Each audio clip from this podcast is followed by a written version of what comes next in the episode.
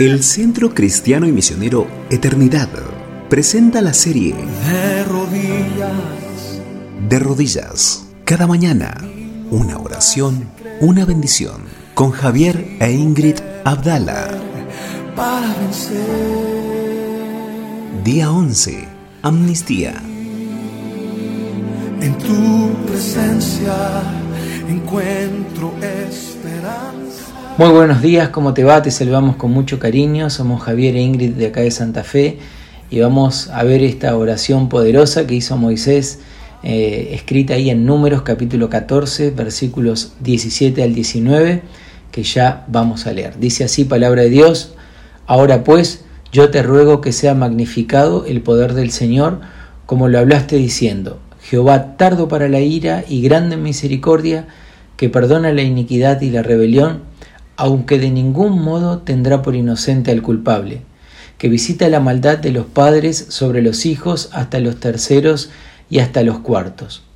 Perdona ahora la iniquidad de este pueblo según la grandeza de tu misericordia, y como has perdonado a este pueblo desde Egipto hasta aquí.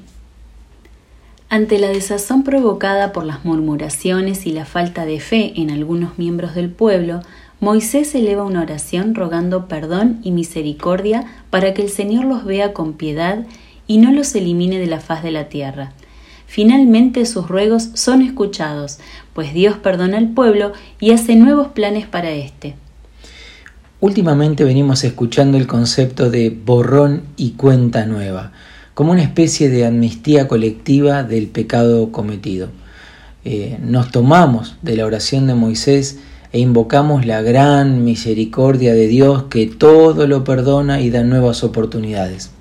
Pero mucho me temo que reclamamos la misericordia de Dios a un beneficio personal, sin sopesar la responsabilidad que nuestros actos, que nuestras acciones han tenido incluso para la vida misma.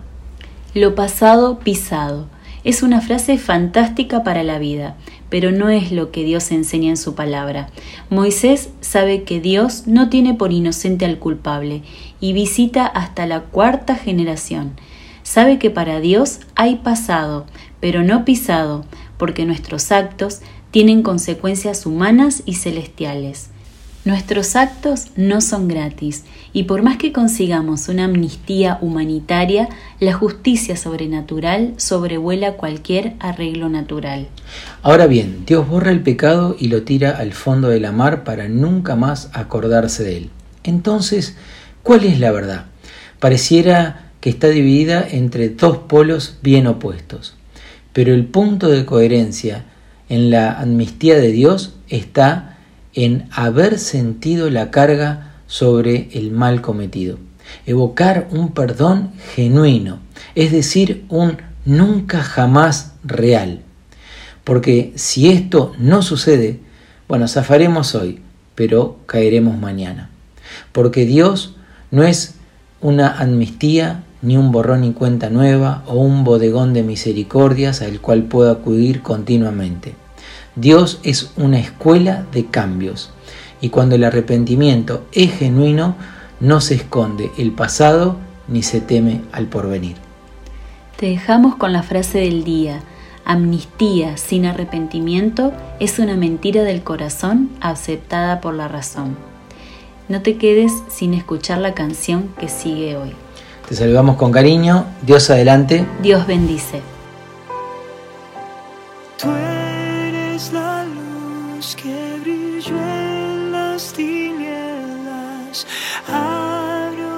Mis ojos, pude ver.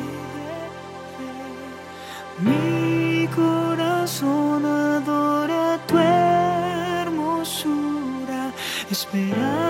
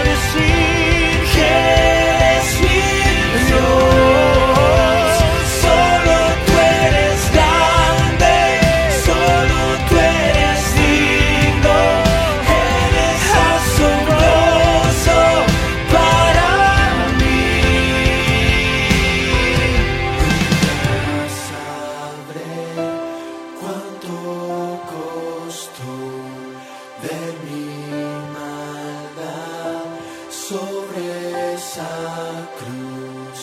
Nunca sabré cuánto costó de mi maldad sobre